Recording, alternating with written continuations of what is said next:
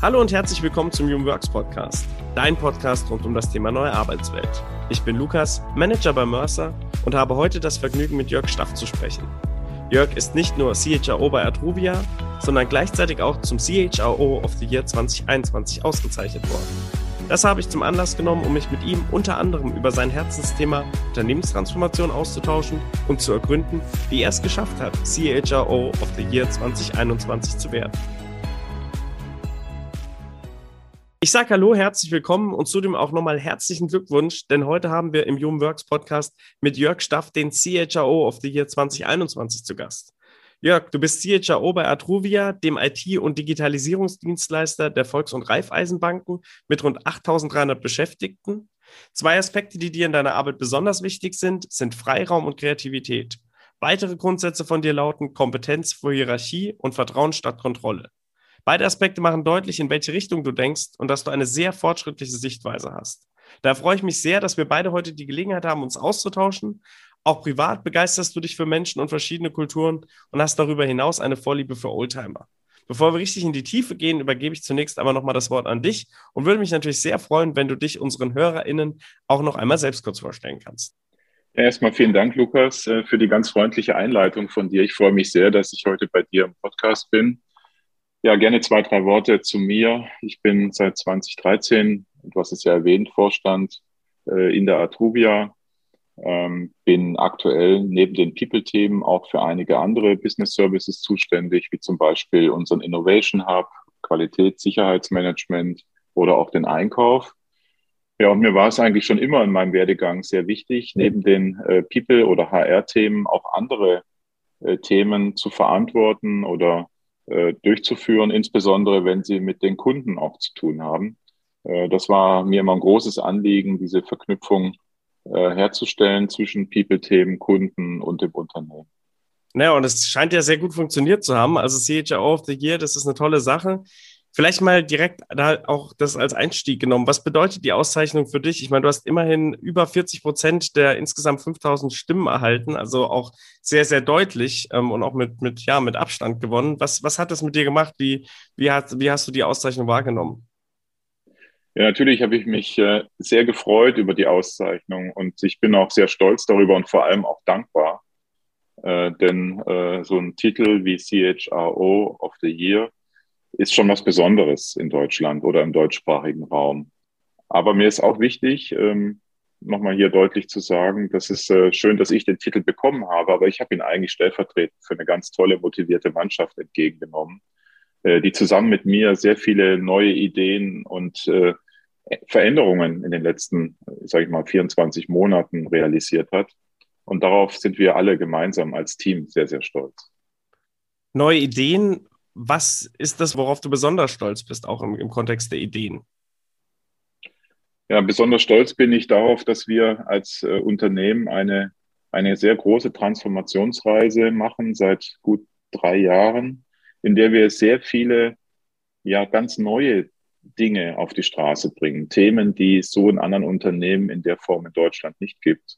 Und ich glaube, ähm, es ist immer eine harte Arbeit, wenn man Veränderungen vorantreibt, weil man hat ja nicht nur Freunde in solchen Prozessen.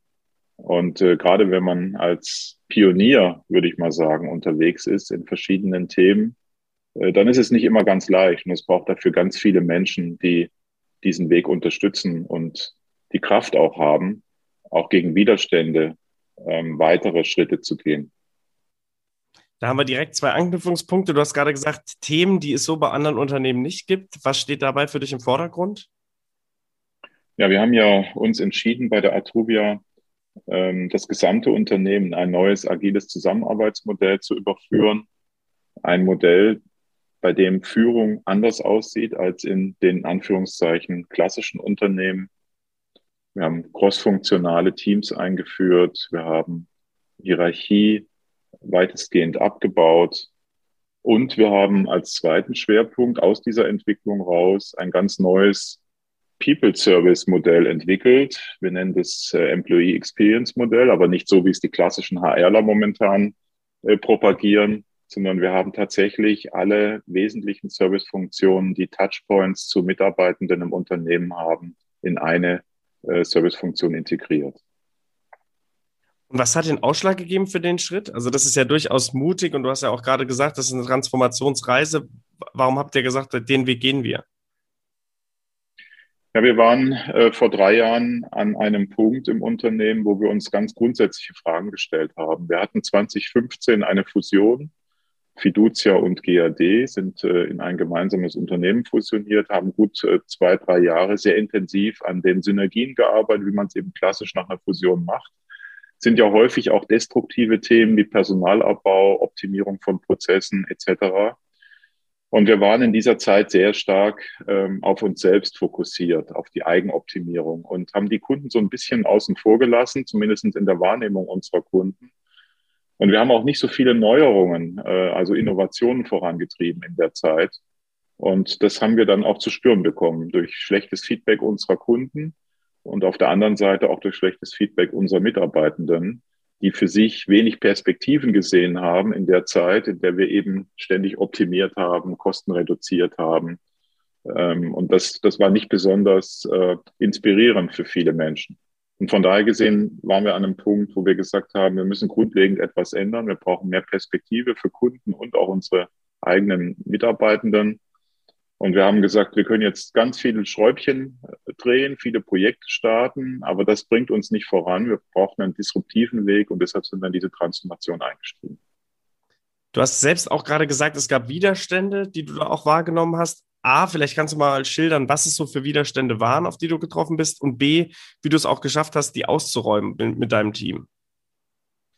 Ja, das ist ganz interessant, äh, wenn eine Unternehmenskultur ich sag mal, klassisch aufgebaut ist mit, mit äh, Führungshierarchien im Vordergrund, mit sehr funktionalen Aufstellungen, ähm, dann ist es äh, schon mal der erste kritische Punkt, die Menschen überhaupt ähm, abzuholen und sie zu begeistern für einen Weg, der vielleicht ganz anders ist. Und da ist es jetzt nicht automatisch so, dass alle Menschen Juche schreiben, schreien, denn ähm, zunächst mal äh, ist es ja wichtig, diese, diese Veränderung auch glaubhaft rüberzubringen. Also neben dem klassischen Why, warum machen wir das, auch Menschen zu finden, die diesen Weg beschreiten wollen. Und insofern war einer der, der ersten äh, Widerstände eigentlich so ein ganz äh, informeller Widerstand, nämlich der Glaube daran, äh, dass die in der, in der Vorstandsebene das auch ernst meinen. Und äh, äh als wir nämlich die Transformation begonnen haben und die ersten ähm, Initiativen und Sprints gestartet haben, haben wir ja die Menschen gefragt, ob sie sich denn selber vorstellen können, in diesen crossfunktionalen Teams, die wir damals aufgesetzt haben, Themen zu bearbeiten, eigenverantwortlich, mit dem agilen Coach, der sie durch diese Reise bringt und der innerhalb von zwei Monaten mit ihnen ein Ergebnis erzeugt, das sie auch verantworten. Und daran hat irgendwie kein Mensch geglaubt, dass das funktioniert. Und äh, wir mussten in der ersten Runde tatsächlich die Menschen auswählen. Also aus der Organisation picken und sagen, hey, hast du Lust da mitzumachen? Gehst du da mal rein? Und so haben wir die ersten Teams quasi gegründet, die, die das ausprobiert haben. Und erst als diese Teams durch waren und auch wahnsinnig begeistert waren äh, von dieser Kurzreise, äh, ist das Ganze erst in ein Momentum gekommen, dass auch andere Menschen neugierig geworden sind und gesagt haben, meint, die meint das scheinbar echt ernst. Da wollen wir auch mitmachen. Also das war so der erste große Widerstand, so der Eisbrecher, würde ich sagen. Menschen dafür zu begeistern, eigenverantwortlich ein Unternehmen zu verändern. Ja, ist total spannend. Ähm, das, das heißt, also du hast quasi es dann auch in dem Prozess mit deinem Team geschafft, so ein bisschen diese Experience in diese Richtung zu framen. Weil was mich nochmal interessieren würde, ist, du hast gesagt, Employee Experience habt ihr nicht so ganz klassisch für euch definiert. Was ist denn da so oder was sind denn für dich die Säulen von Employee Experience, wenn du darüber sprichst? Ja, äh, in der Tat. Für mich erstmal habe ich ein, ein, Grundverständnis, dass Employee Experience und Customer Experience äh, zusammengehören. Also ich hatte mal in einem Bericht geschrieben, das ist so für mich wie das Yin und Yang in einem Unternehmen. Das eine bedingt das andere. Und lässt man eine Seite weg, hat man auf der anderen Seite ein Problem. Davon bin ich erstmal persönlich sehr, sehr stark überzeugt.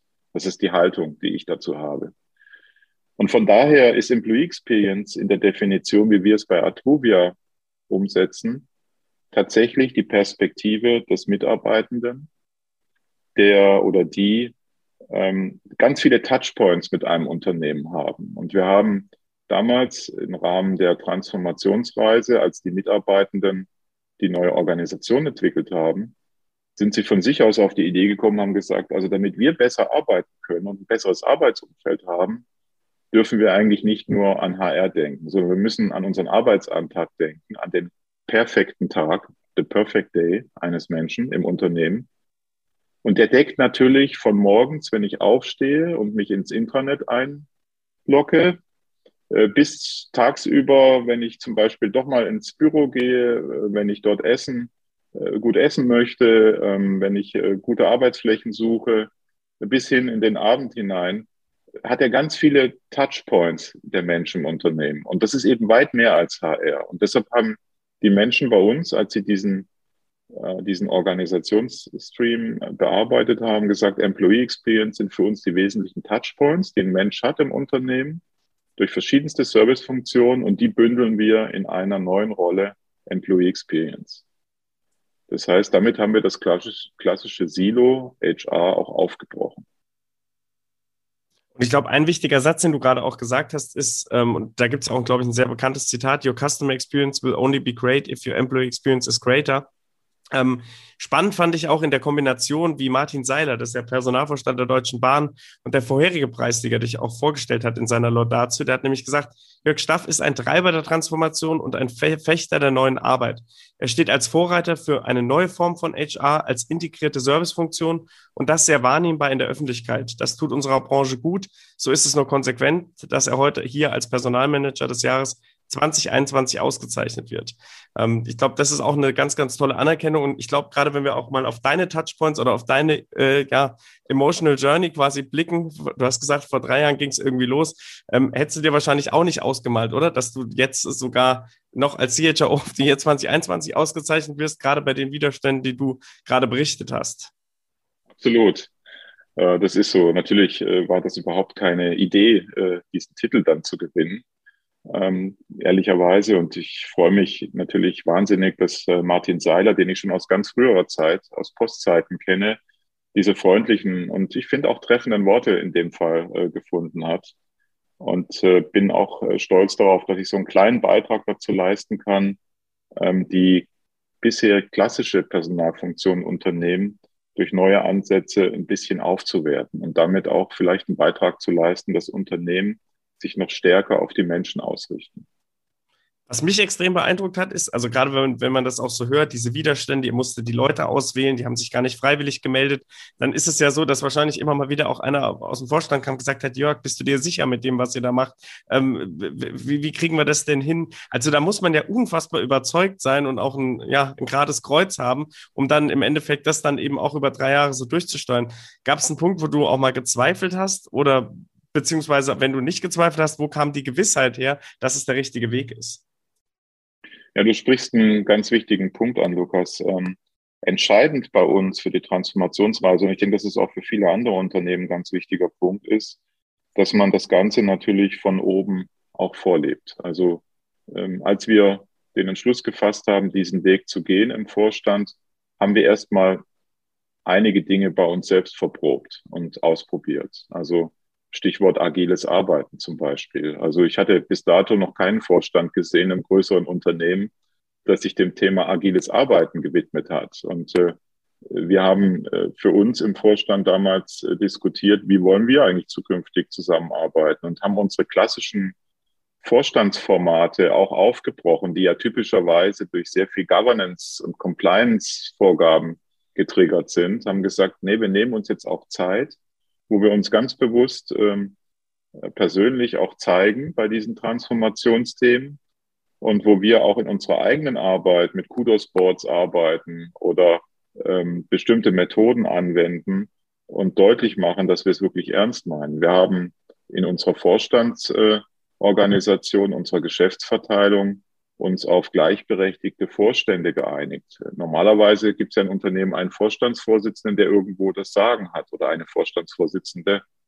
Äh, das Modell haben wir äh, abgelegt und haben mit dem Aufsichtsrat ein Modell entwickelt, dass alle Vorstände gleichberechtigt sind und wir zwei Sprecher haben, die in der Außenkommunikation zu unseren Gremien eben eine Sprecherrolle wahrnehmen, aber wir sind alle gleichgestellt im Vorstand. Und äh, wir haben jetzt auch angefangen, ähm, Symbole abzubauen im Unternehmen, die so für Macht und für Führung stehen, wie man das eben überall kennt. Das fängt ja so bei so einfachen Themen an wie Firmenparkplätze, die für Führungskräfte reserviert sind. Ja, die haben wir aufgehoben. Aber wir haben auch äh, die Art verändert, wie wir als Vorstände zum Beispiel mit unseren direkten Kolleginnen und Kollegen zusammenarbeiten. Wir haben gemeinsame Arbeitsflächen eingerichtet, wo, wo ich neben meiner Assistentin sitze, wo unsere Referenten mitten zwischen uns sitzen also wo wir quasi über ähm, Open Space oder Activity Workplaces ähm, integriert äh, mit den Menschen zusammenarbeiten und wo auch Menschen aus der Organisation bei uns vorbeikommen und mit uns direkt Kontakt haben. Also auch das, wir haben die großen Büros aufgegeben als Beispiel. Ne? Ich hatte auch ein 60 Quadratmeter großes Büro und äh, das sind schon Sprünge, da muss man erstmal bei sich selber anfangen, ne? weil äh, es ist ja auch toll, so ein tolles Büro zu haben. Ne? Ähm, wir kennen das ja alle aus den großen Unternehmen. Und ich weiß ja auch von dir, dass du Oldtimer magst. Und ich meine, der will ja auch bewegt werden. Von daher ist dann natürlich der Firmenparkplatz auch was Attraktives. Was ich jetzt spannend fand, ähm, so wie du die Symbole auch angesprochen hast, also hast gesagt, ihr seid in Open Space gegangen. Ähm, du, du saßt daneben deiner Assistentin. Also ich kann mir das bildlich vorstellen. Ihr seid quasi dann nahbarer auch gewesen. Du hast gesagt, Symbole wie der Firmenparkplatz wurden abgebaut. Jetzt frage ich mich nur, jetzt hat uns Corona ja, sagen wir mal, sehr stark in den virtuellen Raum ähm, verlagert. Wie, wie seid ihr damit umgegangen oder welche Symbole gab es vielleicht da, auf die ihr reagiert habt? Weil so nebeneinander sitzen war ja eine Zeit lang schwierig, ist immer noch irgendwie schwierig. Also wie, wie würdest du sagen, hat sich das eben auch auf die virtuelle Zusammenarbeit ausgewirkt und welche Symbole sind da vielleicht wichtig, um dieses Mindset zu transportieren? Ja, eigentlich, äh, wenn man das jetzt rückblickend anschaut, wir haben die Transformation inklusive des neuen Zusammenarbeitsmodells ja alles in der virtuellen Welt realisiert. Also genau in der Zeit, in der wir unser System quasi umgestellt haben, war Pandemie oder ist Pandemie. Und äh, rückwirkend würde ich jetzt sagen, hat das nochmal einen deutlichen Rückenwind gegeben für das Zusammenarbeiten auf Augenhöhe. Ich habe noch nie so viele Menschen eins zu eins kennengelernt virtuell, ähm, wie jetzt in den letzten anderthalb Jahren, weil man einfach durch die verschiedenen virtuellen Meetings einen viel direkteren Kontakt auch zu den Menschen bekommen hat und automatisch auch auf Augenhöhe. Wir sehen alle gleich aus im, im Bildschirm. Da spielen Symbole wie große Büros oder ähnliches keine Rolle. Und ich glaube, das hat in unserem Fall bei Atruvia sehr viel dazu beigetragen, ähm, dass wir sehr, sehr viel auf Augenhöhe auch diskutieren. Du hast vorhin auch vom Perfect Day eines Mitarbeiters, einer Mitarbeiterin quasi gesprochen. Jetzt kann ich mir vorstellen, dass das ist ja auch im Kontext Employer Branding, Recruiting, hat es ja Auswirkungen. Wenn ihr sagt, wir, wir unterstützen als Unternehmen agiles Arbeiten. Wenn, wenn du dir vorstellst, ich wäre jetzt quasi Kandidaten, würde ich fragen, du Jörg, sag mal, wie spüre ich denn das eigentlich? Weil du hast ja vorhin auch viel über die Touchpoints gesprochen. Was würdest du mir denn da entgegnen? Also an welchen Touchpoints kann ich dieses agile Arbeiten als Mitarbeiter, Mitarbeiterin auch wahrnehmen? Also ich glaube, der erste total interessante Punkt für die neuen Mitarbeiter, die zu uns kommen, ist sicherlich ähm, der Auswahlprozess, weil in dem Auswahlprozess lernen sie schon Kolleginnen und Kollegen kennen. Also es ist nicht so, dass, äh, dass die Führungskraft, die das Team vielleicht führt, sind ja in unserem Fall zwei, also wir haben ja Tandemführung bei den Teams mit einem Tribe-Lead und einem People-Lead, kommen wir vielleicht später noch dazu, ähm, dass diese beiden Menschen äh, die Auswahl treffen, sondern in unserem Fall ist es so, dass wir quasi immer auch äh, Kolleginnen und Kollegen in dem Auswahlprozess involviert haben. Das heißt, der, der Bewerber oder die Bewerberin bekommen schon sehr früh ein sehr gutes Gefühl äh, über die Art, wie wir im Unternehmen zusammenarbeiten. Und äh, das ist, glaube ich, schon mal ganz anders als in vielen anderen Unternehmen, dass der Auswahlprozess von der Mannschaft gestaltet wird. Und äh, ähm, dadurch äh, hat man eigentlich schon so ein richtiges Live-Gefühl, wie Zusammenarbeit funktioniert. Und äh, an, natürlich, ähm, ein agiles Zusammenarbeitsmodell ist ja allein schon deshalb attraktiv, weil Augenhöhe ist das eine, aber es wird eben auch anders zusammengearbeitet mit anderen Methoden, äh, die man bei uns erleben kann, die klassischen agilen Methoden natürlich. Ähm, und äh, natürlich sehen die Menschen, die zu uns kommen, auch, dass wir sehr stark wertegetrieben sind. Wir haben die agilen Werte äh, für uns neu äh, interpretiert, auch im Kontext zu unseren genossenschaftlichen Werten. Und ich glaube, weil wir auch ein Bestandteil der Genossenschaft sind, des Genossenschaftswesens und Nachhaltigkeit und Partnerschaftlichkeit, Subsidiarität, ganz große Werte für uns sind. Ich glaube, dass die extrem zeitgemäß sind im Augenblick und dass die super passt. Du hast gerade auch gesagt, man lernt quasi andere Methoden kennen. Kannst du da vielleicht nochmal drauf eingehen und ein Beispiel nennen? Ja gut, wir haben natürlich äh, alles äh, klassisch im Gepäck, äh, ob das äh, Scrum, Safe, Kanban, Design Thinking etc. ist, also alles, was man sich vorstellen kann. Aber wir haben auch unser Unternehmen sehr stark in, in Takt gebracht. Das heißt, wir haben einen Unternehmensrhythmus entwickelt. Ne? Und wir machen OKRs. Das heißt, äh, ähm, unsere Ziele sind zwar auf ein bis drei Jahre vorausgedacht, aber ganz praktisch reden wir immer über die nächsten drei Monate in der Regel. Und äh, wir machen nach drei Monaten auch ein kurzes Review in den Teams, ob denn diese Zwischenziele auch erreicht worden sind, ähm, welche Wertbeiträge die Teams zu den Zielen, zu den Unternehmenszielen bringen. Und wir sind gerade dabei, seit gut einem Jahr, äh, diese Taktung weiter zu professionalisieren. Wir haben ein agiles Portfolio-Management eingeführt. Das heißt, wir haben wirklich ein ein Unternehmensportfolio, das wir mit den Teams diskutieren und bauen auch ein Unternehmensbacklog auf. Das heißt, jeder Mensch im Unternehmen sieht genau, für was wir eigentlich inhaltlich arbeiten und stehen in dem Geschäftsjahr. Das habe ich vorher so noch in keinem Unternehmen gesehen, äh, dass das gesamte Unternehmensportfolio und äh, wie sich das jährlich auch weiterentwickelt, für alle Menschen so transparent und klar ist und sie auch ihre eigenen Wertbeiträge dazu sehen können. Ja, und das finde ich gerade auch so spannend am Dialog mit dir, weil man hat wirklich das Gefühl, also ne, es ist nicht nur so ein Buzzword, was du jetzt hier in den Raum stellst, sondern du kannst es immer alles auch an konkreten Beispielen festmachen. Und ich glaube, das ist auch so ein bisschen der Unterschied, weil alle wollen ja irgendwie agiler werden oder sagen, na ja, so eine Netzwerkorganisation wie bei Spotify ist cool, aber wenn man da mal ein bisschen in die Tiefe geht, dann stellt sich immer die Frage, na ja, okay, ähm, habt ihr jetzt Squads, Tribes und Chapters oder wo steht ihr da? Ähm, und deshalb fand ich es auch gerade total spannend. Du hast gesagt, jeder Mitarbeiter, jede Mitarbeiterin hat quasi einen Tribe-Lead und ein People Lead. Kannst du vielleicht da nochmal äh, ein bisschen äh, quasi auch vielleicht genau an den Touchpoints? Also angenommen, mhm. äh, ich fange jetzt bei euch an, wie spüre ich die beiden? Wann, wann, wann treten die eben auch in Präsenz ein? Sind die bei einem MitarbeiterInnen-Gespräch beide zu, zugange? Bei, bei welchen mhm. Anfragen gehe ich auf wen zu? Also das würde mich nochmal sehr interessieren. Ja, das ist äh, ein ganz interessantes Modell, was äh, im Übrigen ja die Menschen bei uns im Unternehmen entwickelt haben. Also dieses Modell kommt nicht top-down oder so, sondern das ist tatsächlich in crossfunktionalen, hierarchieübergreifenden Teams damals in einem, in einer Initiative über mehrere Sprints entwickelt worden. Und äh, das Modell ist, ist die doppelte Führung. Das heißt, äh, Teams, die in etwa so 40, 45 Menschen stark sind, sind verantwortlich für komplette Lösungen oder Services und das end-to-end, -End, das heißt, die Teams sind crossfunktional aufgestellt und haben zwei Rollen, die die Teams führen. Der Treiblead ist die Person, die sich fachlich um die Entwicklung der Lösungen kümmert, die äh, auf die Produktqualität achtet, auf die, ähm, auf den Produktlebenszyklus, auf die Kundenzufriedenheit. Und es gibt den People Lead, äh, und die Person achtet auf die 40 bis 45 Menschen. Das heißt, angefangen vom Staffing, im Staffing-Prozess ist natürlich der People Lead oder die People Lead sehr stark schon integriert und dabei. Also da gibt es schon für den Bewerber sofort einen Kontaktpunkt. Aber der People Lead äh, fokussiert sich auch sehr stark darauf, die Menschen zu entwickeln in der Organisation. Also kümmert sich um die Skillentwicklung, kümmert sich um die Auslastung der Menschen, kümmert sich um Rotationen. Ähm, also ausschließlich um die People-Arbeit von A bis Z.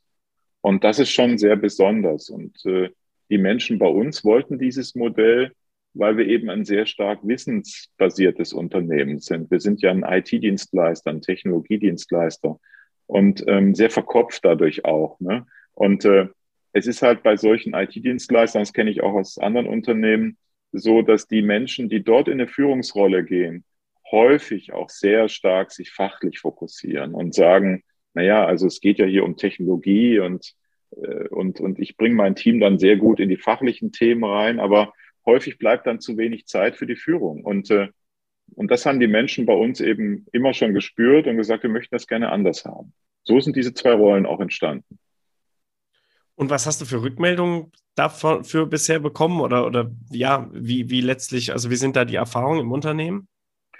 Also wir sind ja jetzt knapp 14, 15 Monate in diesem Modell unterwegs. Die Erfahrungen sind zunächst mal ähm, grundsätzlich sehr positiv. Wir haben deutlich höhere Mitarbeiterzufriedenheit dadurch erreicht im Unternehmen. Die ist quasi exponentiell gestiegen.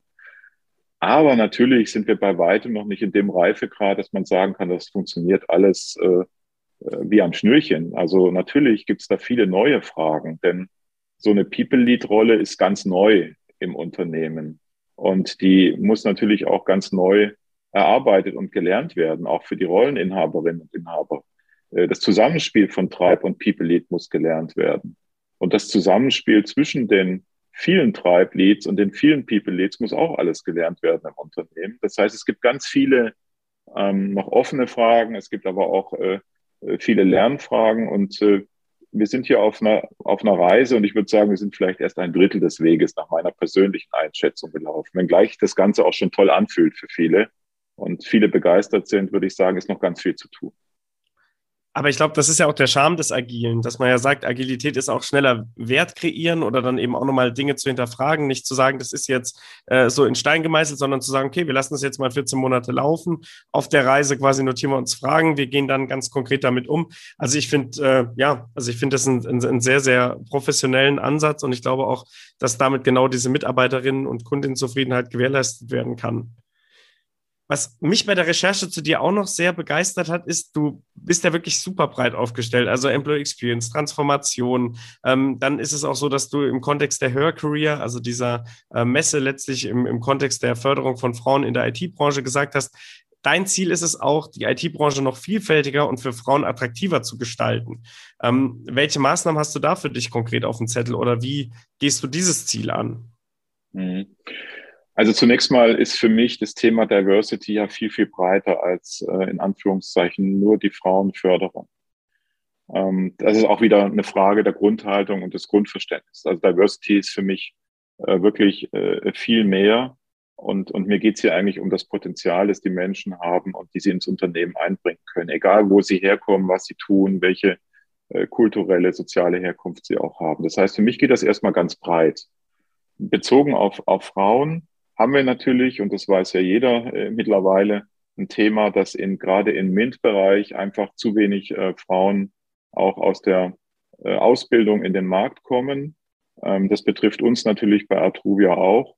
Und äh, wir haben, was die Frauenförderung anbelangt, ja noch ein zweites Schmerzfeld, sage ich mal. Das sind, ist die Finanzwelt in der Frauen jetzt auch nicht gerade überall in Managementpositionen anzufinden, anzutreffen sind. Also auch da ist ein riesen, riesen. Wir bewegen uns ja genau in diesen beiden Welten äh, mit unserer Arbeit. Ähm, was tun wir? Also ähm, aktuell äh, sind wir sehr engagiert bei einem Projekt, das nennt sich Women Digit ähm, am Institut für Sozialforschung in München. Das ist ein, ein Forschungsprogramm äh, zusammen mit äh, einigen anderen großen Unternehmen und äh, dem Bundesministerium für Arbeit und Soziales, wo wir äh, nochmal genauer hinschauen, welche Chancen die Digitalisierung eigentlich für Frauen hat. Denn äh, in der Tat äh, gibt es da ähm, besondere äh, Fähigkeiten, die Frauen einbringen, die eigentlich gerade für die Digitalisierung von Unternehmen von Vorteil sind. Also auf die man äh, vielleicht nochmal besonders achten kann. Und das versuchen wir auch im Rahmen unserer eigenen Rollenkonzepte äh, zu berücksichtigen. Äh, ein, ein Punkt ist zum Beispiel, wir haben ja gerade eben nur von Tribe und People Leads gesprochen, aber wir haben eben auch in unserem Unternehmen die Fachkarriere bis hochgezogen zum Vorstand, also direkt unter die Vorstandsebene ähm, haben wir Expertenrollen und Projektrollen etabliert, sodass die Menschen wirklich ein breites Spektrum an Karrierewegen haben. Und das ist natürlich auch gerade für Frauen hochinteressant, ähm, weil nicht jeder Mensch und natürlich auch nicht jede Frau in eine klassische Führungskarriere wollen. Und äh, wenn ihr mal in Unternehmen schaut, äh, ich habe das ja sehr intensiv damals gemacht, dann bricht die Fachkarriere meistens irgendwo auf der dritten, vierten äh, Rollenebene oder Führungsebene in den klassischen Unternehmen ab. Und dann geht's nicht weiter. Und das haben wir zum Beispiel auch aufgebrochen. Du hast auch gerade gesagt, wenn ich dich richtig verstanden habe, dass auch bestimmte Fähigkeiten von Frauen besonders wertvoll sind, auch in diesem Digitalisierungsprozess. Ähm, kannst du uns da vielleicht auch nochmal exemplarisch ein Beispiel geben? Also ich habe immer Frauen erlebt, die extrem stark sind, Themen zusammenzubringen, Organisationen zusammenzubringen, sich selbst super zu organisieren, Familie und Beruf unter einen Hut zu bringen. Dass diese Fähigkeit natürlich gerade bei digitaler Arbeit, auch bei virtueller Arbeit, voll ausgespielt werden kann, die Frauen einbringen. Und äh, weil sie das einfach ich hätte jetzt fast gesagt, im Blut haben, dieses Parallele und diese, diese hybriden Welten. Und äh, von daher ähm, haben wir äh, nur die besten Erfahrungen gemacht, äh, äh, gerade jetzt auch in den letzten 15 Monaten während der Pandemie. Haben wir, wir haben sehr, sehr viele Frauen auf diesen neuen Rollen auch entwickelt oder auch viele haben sich auf diese Rollen beworben. Da sind wir also auch einen Schritt voraus, vorangekommen. Und da hat sich einfach gezeigt, dass das äh, super Besetzungen sind. Jetzt kommt mit Weihnachten ja, jetzt machen wir einen, einen, harten Cut, aber jetzt kommt mit Weihnachten ja auch so ein bisschen die Phase der Besinnlichkeit und der Wünsche. Ähm, daher nochmal zwei Fragen an dich, die ja vielleicht auch ein bisschen persönlicher sind. Unabhängig natürlich von der Auszeichnung zum CHO of the Year, worauf blickst du besonders mit Stolz in dem Jahr zurück? Und was wünschst du dir zum einen auch für dich persönlich und zum anderen auch mit Blick auf dein berufliches Engagement für das Verbleibende, aber auch fürs nächste Jahr? Also für das Jahr 2021, wenn ich zurückschaue, bin ich natürlich wie meine Kolleginnen und Kollegen im Vorstand auch sehr, sehr stolz, dass wir dieses neue Zusammenarbeitsmodell trotz dieser ja nicht einfachen Rahmenbedingungen, die wir mit Corona haben, äh, sehr gut auf die Straße bekommen haben. Also dass es funktioniert und äh, dass es eben auch unternehmensweit funktionieren kann. Da sind wir sehr, sehr stolz, dass die Menschen in unserem Unternehmen das Modell auch so angenommen haben, so lernen, äh, und auch selbst weiterführen. Das ist sehr, sehr wichtig. Äh, stolz bin ich aber auch, dass wir sehr gut durch die Pandemie gekommen sind bisher. Also, dass wir hier wenig äh, Krankheitsfälle haben im Unternehmen im Vergleich zur Gesellschaft insgesamt, dass unser Präventionsteam hier einen Riesenjob gemacht hat und auch immer noch macht. Ähm, und dass der Mensch, den wir ja wirklich im Fokus haben bei all unseren Bemühungen, ähm, dass das auch funktioniert, dass es auch abgebildet ist. Und da sind, glaube ich, auch viele Menschen in unserem Unternehmen dankbar dafür. Genau, dann haben wir noch zwei Fragen. Was wünschst du dir zum einen auch noch für den Rest des Jahres und eben aber auch mit Blick auf das nächste Jahr, sowohl privat als auch beruflich? Ja, der Rest des Jahres ist ja fast rum, ehrlicherweise. Von daher äh, wünsche ich äh, uns allen und natürlich auch den Menschen bei uns im Unternehmen, dass sie auch runterkommen jetzt, äh, weil Corona hat, denke ich, auch eins gezeigt, dass virtuelles Arbeiten sehr anstrengend ist. Ähm, und von daher ist es, glaube ich, wichtig, dass wir jetzt auch alle die Zeit haben, über die Weihnachtsfeiertage mit unseren Lieben, unseren Familien mal etwas zu entspannen. Und für die Zukunft, ähm, jetzt bezogen auf unser Unternehmen, haben wir natürlich weiterhin sehr, sehr viel äh, vor. Ähm, zum einen ist ein großes Thema bei uns ähm, der Skillshift und die Komposition der Menschen im Unternehmen. Wir haben jetzt zwar agile Strukturen aufgebaut, wir haben End-to-End-Verantwortungen in den Teams, aber die große Herausforderung, die jetzt auf uns zukommt, ist die Skills, die wir zukünftig noch stärker aus unserer Unternehmensstrategie und aus den Technologieveränderungen am Markt äh, brauchen, auch bei uns äh, zu implementieren. Das heißt, wir haben einen großen Skillshift laufen. Und wir haben große Kompositionsveränderungen in der Personal, in, im Personallaufen bei den Menschen. Äh, wir arbeiten viel mit Partnern zusammen, wir öffnen uns noch mehr. Ähm, wir arbeiten auch mit externen äh, Menschen zusammen, wir internalisieren viele Aufgaben. Also da ist sehr viel Umbruch, auch in der, in der Komposition der Menschen da. Oder man würde jetzt auch sagen, strategische Personalplanung oder Total Workforce Management, das ist ein ganz großes Thema. Und ich glaube, was auch ein, ein zweiter wichtiger Punkt bei uns ist, ähm, dass wir es schaffen, diesen gesamtheitlichen Eindruck, den Menschen von unserem Unternehmen haben, die Mitarbeitenden, dass wir diese, diesen Eindruck, dass wir den noch fördern und professionalisieren durch stärkere Verzahnung der verschiedenen Funktionalitäten. Also die Bestandteile von IT, von, vom Arbeitsplatz, von den HR-Prozessen, von Themen wie Nachhaltigkeit, interner Kommunikation, die noch viel stärker in Lösungen für die Mitarbeitenden zu integrieren, sowohl technisch, also von der IT-Seite her, als auch inhaltlich. Ich denke, das ist die, die große Herausforderung die nächsten ein, zwei Jahre. Und Leadership als drittes vielleicht noch abschließend ist äh, auch ein Top-Thema bei uns, weil ähm, Führen auf Augenhöhe hierarchiefrei zusammenarbeiten, in neuen Rollen denken. Führung können viele Menschen übernehmen. Das bedarf natürlich auch einer Mindset-Änderung von klassischer Führung. Geht mehr in ein serviceorientiertes Führen, in dem viele Führung übernehmen. Und das stärker auszubilden, wird auch ein ganz großer Schwerpunkt sein. Das heißt, wenn ich dich richtig verstehe, sind die drei Themen strategische Personalplanung, Leadership, Nachhaltigkeit auch so die großen Trends im HR, die du für nächstes Jahr siehst.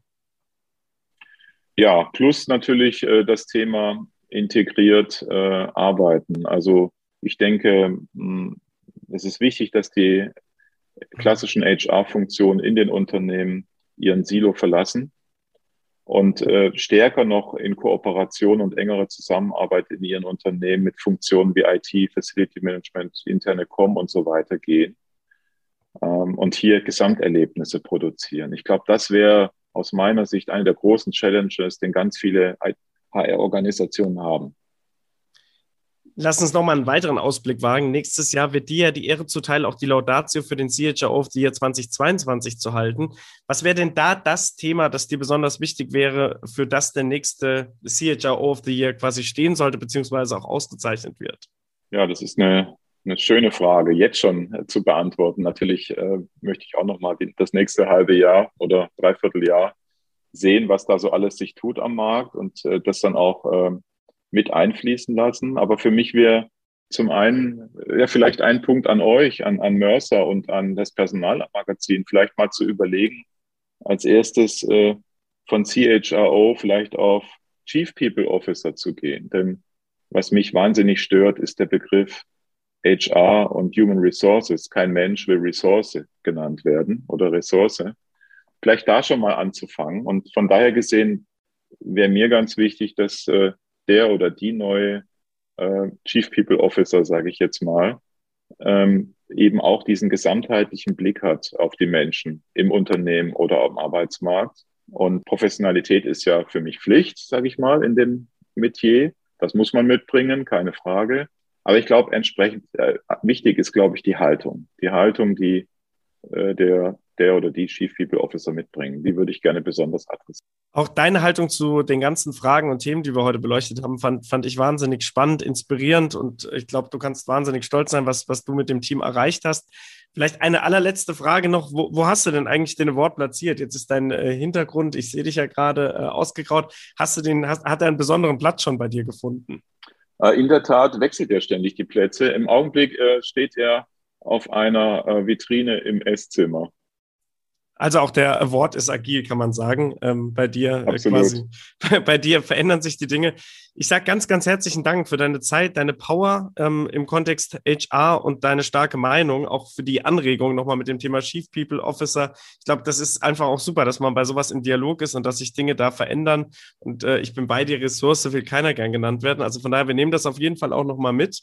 Ähm, und es war wirklich wahnsinnig toll, dass du dir die Zeit genommen hast und dass wir heute nochmal so offen über ganz, ganz viele Themen sprechen konnten.